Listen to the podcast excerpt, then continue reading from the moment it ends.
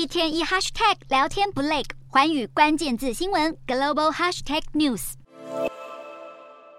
中国与洪都拉斯选择在蔡英文总统展开十天民主伙伴共荣之旅前夕手拉手建交，是否为刻意施压台美的举措？美国国务院当地时间二十七日就此发表立场。美方虽然不愿多谈洪中建交时机，但却坚定捍卫蔡总统过境美国符合美国政策以及常年惯例的美台非官方关系。此外，华府还表态会依循一中政策，继续深化扩大与台湾的往来。面对记者提问，美国国务院发言人字字句句都展现对我国的。大力相挺，并暗批洪都拉斯与中国建交后果恐怕远不如预期。洪都拉斯总统卡斯楚背弃台湾改与中国建交，看似非常着急。洪国外交部当地时间二十七日就急忙透过电视转播公开下达迁离令，要求我国驻洪都拉斯首都德古西加巴大使馆必须在三十天内清空交还。不过，反对洪国弃台投中的声浪却也越烧越旺。洪都拉斯反对党国家党声明警告，要是自家候选人能在二零二六年大选重返执政，将尽一切努力，立刻与台湾恢复外交关系。